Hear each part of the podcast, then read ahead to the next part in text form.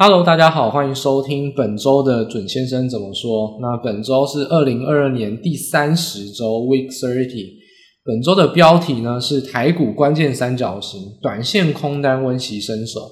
这提到就是说，诶，在这个礼拜啊，公布了非常多基本面或消息面重大讯息。不管怎么样，市场啊，市场看待的是利多，所以呢，不管是美股的上喷啊，或台股跌也跌不下去。这种情况呢，都造成现在技术面上啊，都来到了一个稍微逢压力区的位置。那这个压力区到底会过还是不会过？那我这边就直接在开头先讲，我认为以台股而言，这个三角旗形啊，支撑区是有可能跌破的。所以这个跌破之后呢，往月线靠拢，就会有短线空单温习身手的机会。那这个短线空单，我们好久没有去跟大家来做一个建议。因为上半年我们做了非常多的空，整个上半年几乎都在做空，但是第四季然后明年都还是有空单的机会，所以就当做小空移情啊，算是练练身手，那不要生疏了。那往后呢，如果要马上运用，都可以接上轨道。那当然不做空的朋友，其实你就可以把它看成空手，这就是可以的。所以一开始就把结论讲在前头。那当然详细的内容跟分析，我们等音乐结束之后呢，再开始今天正式的节目内容。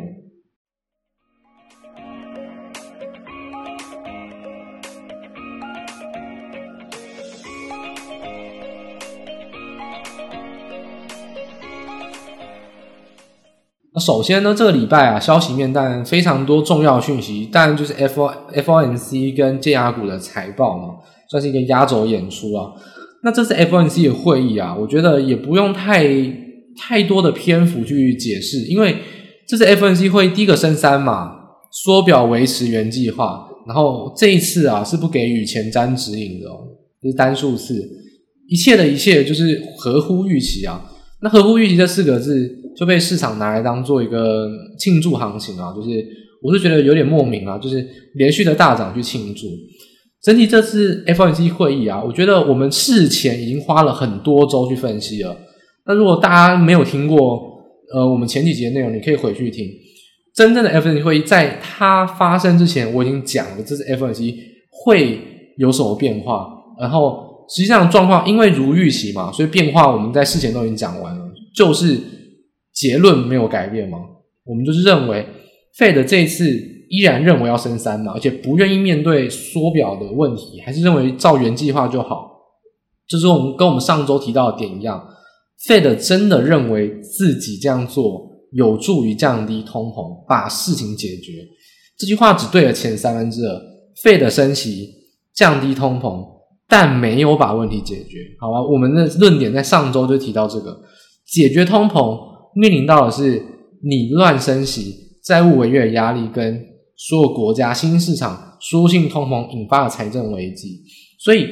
我们现在看待 Fed 就跟我们上周讲的论点一模一样，Fed 依然在错误的决策道路上，而且没有回头，因为如预期发生嘛，我们的论点当然没有改变，所以短线上市场当然有些庆祝反应，那都好，但不会改变我们对 Fed 的看法，就是 Fed 已经间接的影响到后续大利空发生了，但不是 Fed 一个人的锅，但他绝对要负至少三分之一到一半。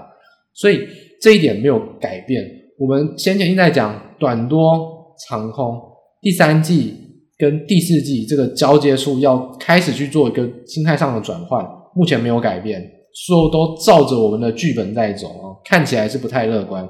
Q 三反弹，Q 四可能会出一点事。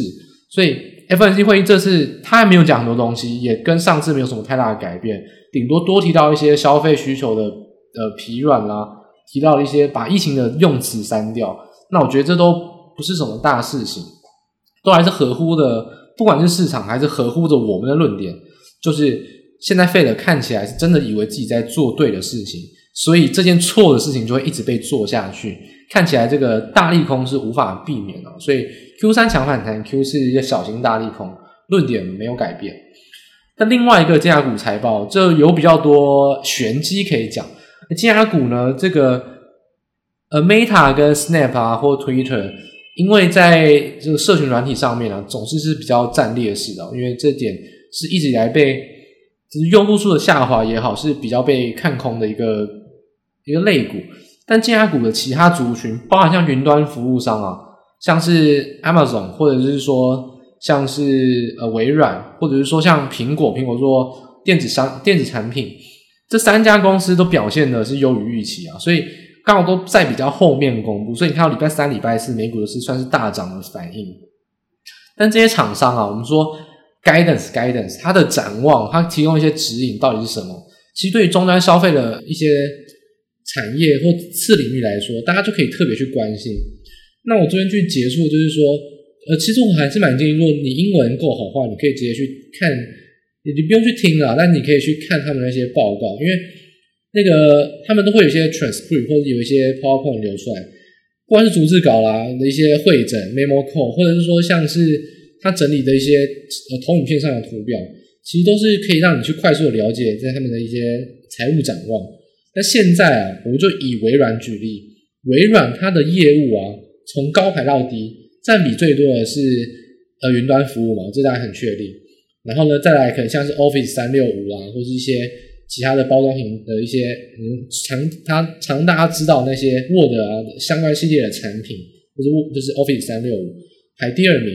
那第三名的话就是广告业务啊，那第四名的话会比较像是一些可能像是 Windows 系统本身的安一些费用授权金。还有像是 Xbox，那大家男生很喜欢玩 Xbox，最近可能比较少人在玩。那 Xbox 也是微软的一个商品哦，所以从微软这几个业务来看呢，其实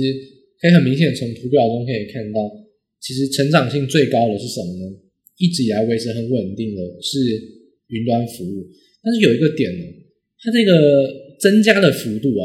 不管任何一项，在 Q 三 Q 四都是下调。只是调的少跟调的多，例如说像云端服务比较稳健，下调幅度都很低啊，都还是有大概四成左右的年增。但是，例如说像是 Office 三六五啊这种直接面临到终端消费的，那都是可能成长幅度都只剩下大概是十出头，或者是可能会低于十趴，所以这点要比较小心哦。我认为说这个微软给我们一个启示，现在看起来接触终端的不能乐观。接触企业端投资的还是可以稍微比较稳健一点，就是在于，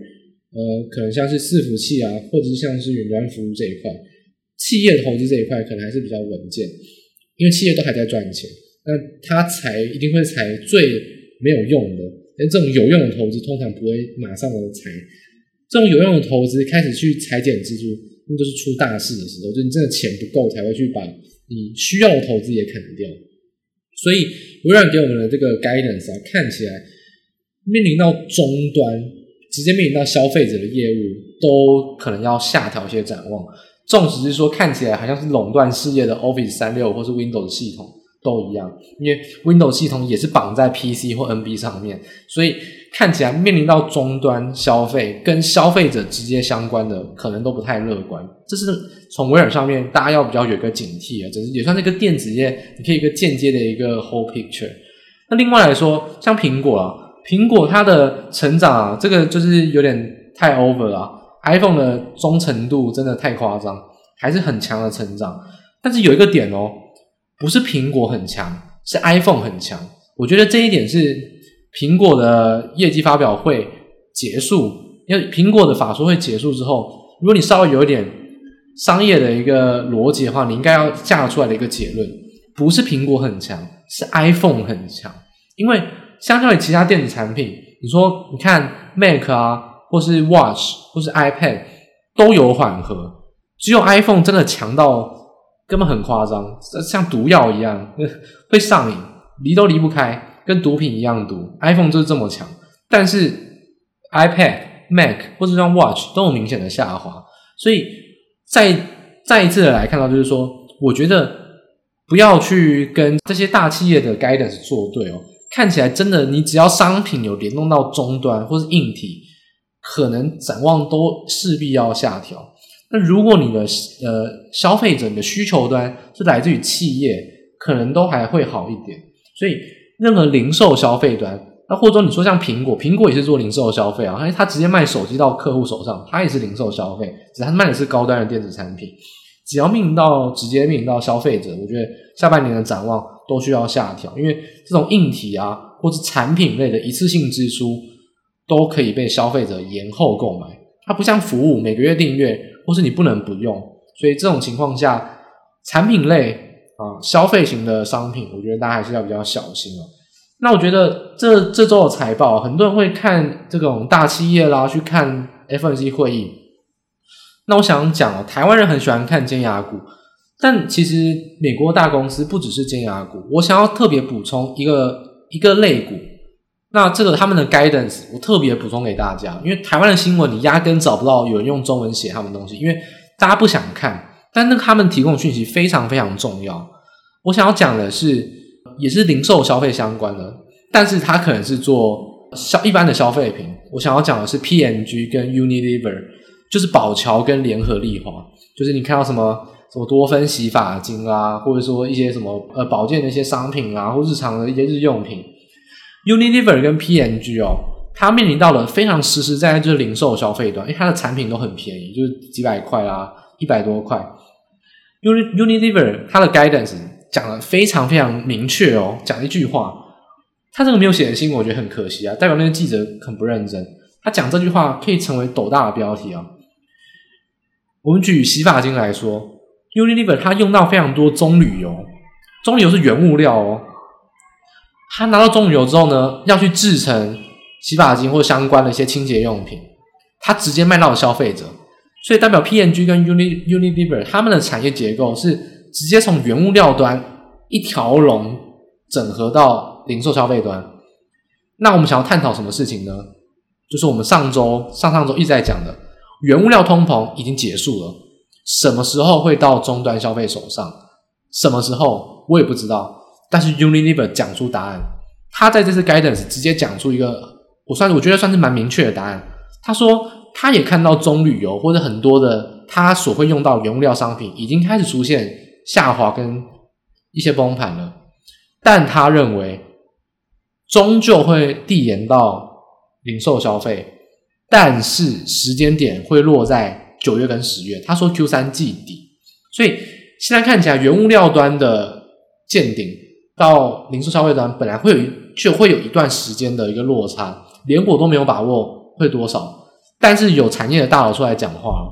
我觉得这个真的是很重要的资讯啊。那很多新闻都不报嘛，因为他们都就不觉得 Uni Unilever 是很重要的公司，但它很重要，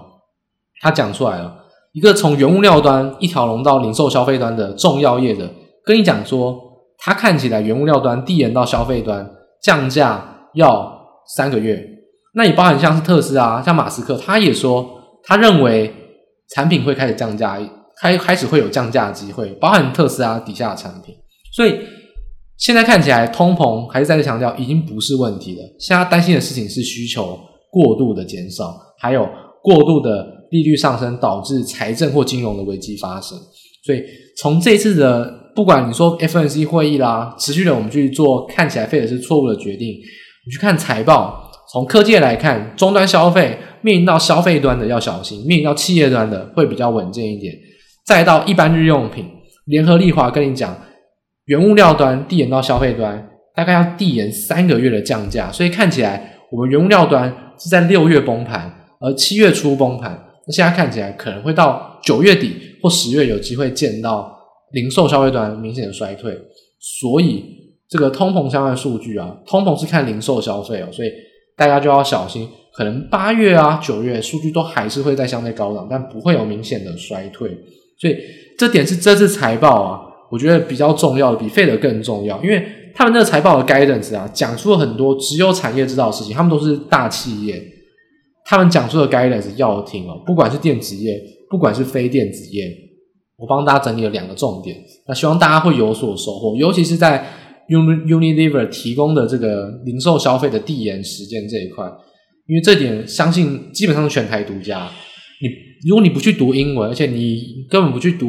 Unilever 或是 PNG 他们的一些法说会后面的一些 transcript 或一些整理的一些。几句话的一些精华的话，你得不到这些资讯，所以我想这点分享给大家，就是联合利华告诉大家三个月的递延，我们来看会不会发生。基本上我是相信的，因为联合利华跟 PNG 他们的产业结构确实是从上游到下游一条龙，因为他们确实是国际的大厂，所以三个月递延时间，大家可以心里有一个底，这、就是一个大公司告诉我们的一个关键情报。那国际股市的另外一部分呢，我们想谈的是中国股市。中国股市逆势的下跌哦，就先前我们提到的解封之后呢，中国就狂涨，那时候所有股市都在跌。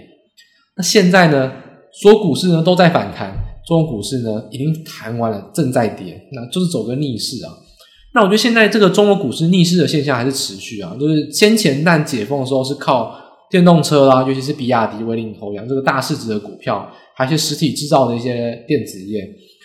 那汽车产业暴涨之后呢，其实也是一度经过这一个月的修正啊，也是回到大概今年年初的位阶，相对合理啊。那现在反弹也反弹完了，要往上走，那需要别的类股来轮动。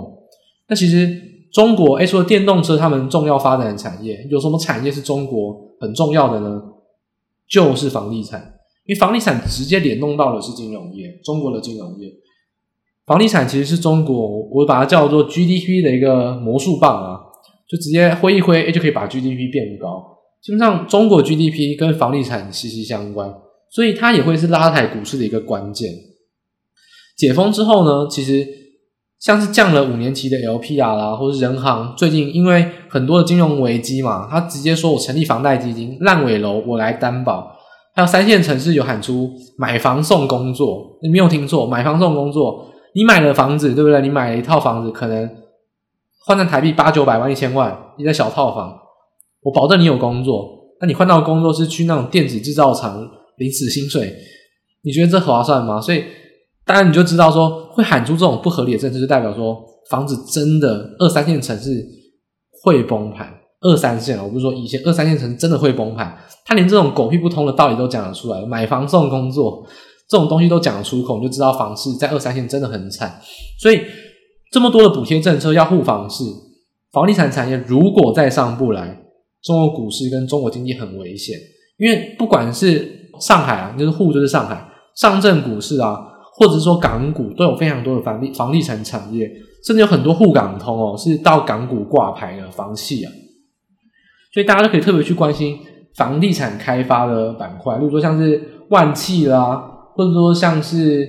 广东那边的很多之前也很多在港股挂牌的一些房地产的企业，这些开发商到底股价有没有有所反应是很重要的，因为就财报来看，第二季还是很惨，解封之后房企是没有跟上的。获利没有增加，还是继续的亏，所以我认为房地产开发这个板块啊，产业板块或这个产业指数啊，大家可以去特别留意。如果房地产开发不但没有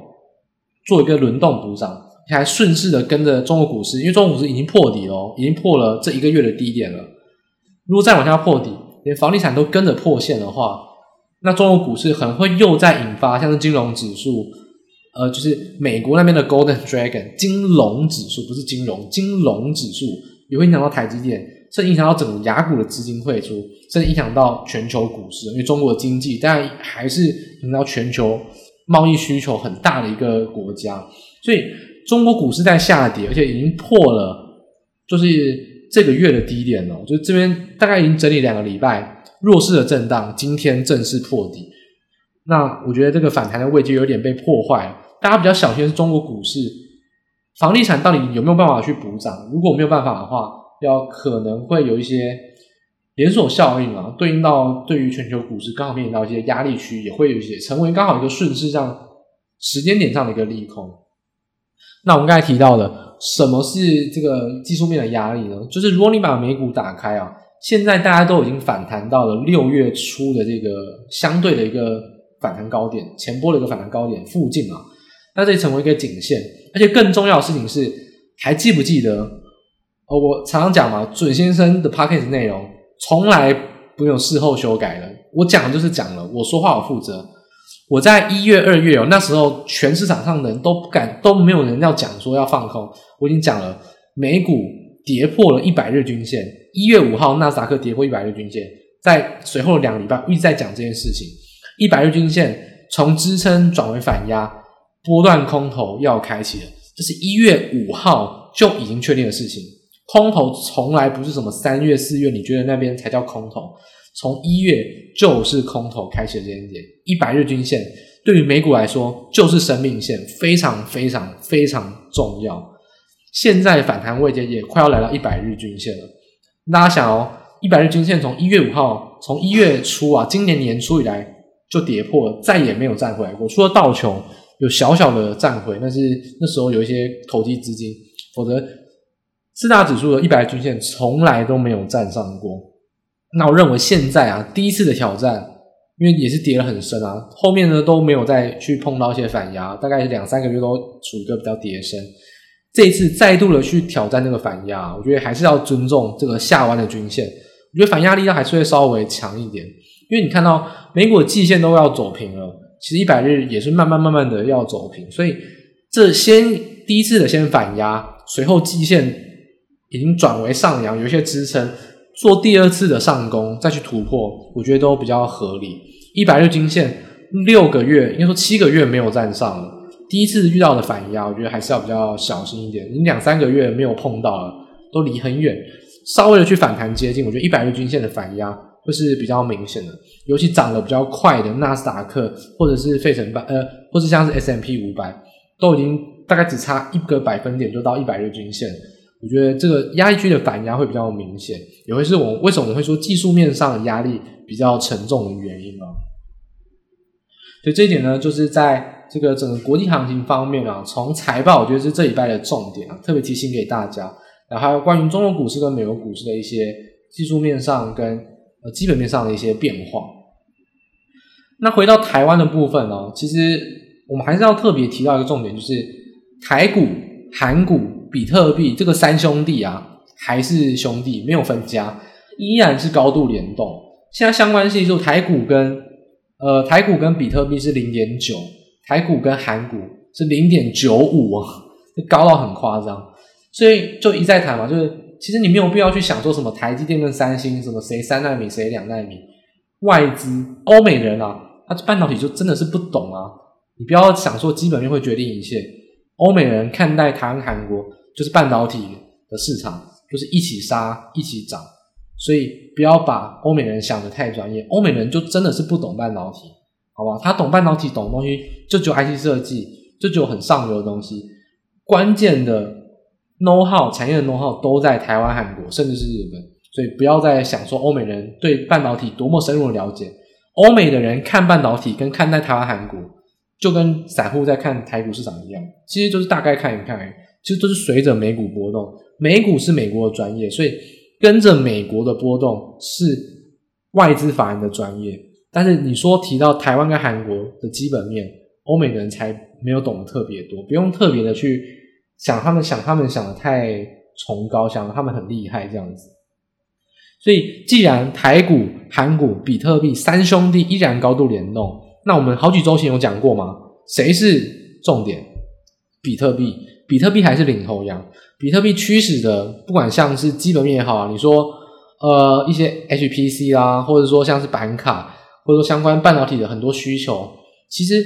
比特币驱动到半导体，那台股、韩股是半导体市场，也是蛮基本面上也是很说得通了。所以我觉得比特币是领头，驱动着台湾跟韩国。台湾跟韩国同时开盘，大概就就因为时差晚一个小时嘛，所以原则上啊，大概上就是同时联动啊，就是欧美会同时的去操控这两个市场，所以相关系数才如此的高。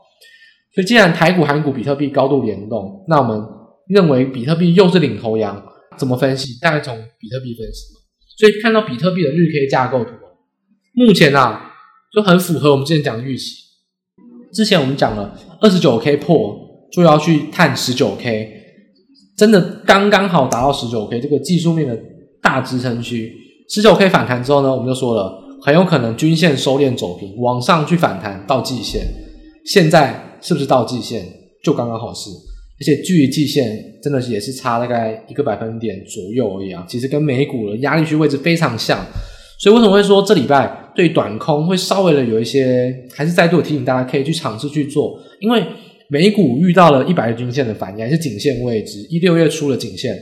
比特币刚好遇到反弹上的季线反压，我觉得都是在这个好久没有碰到的均线，第一次碰到都是要给一点。尊重啊，因为它都是下弯很明显的均线，都是反压会出现的，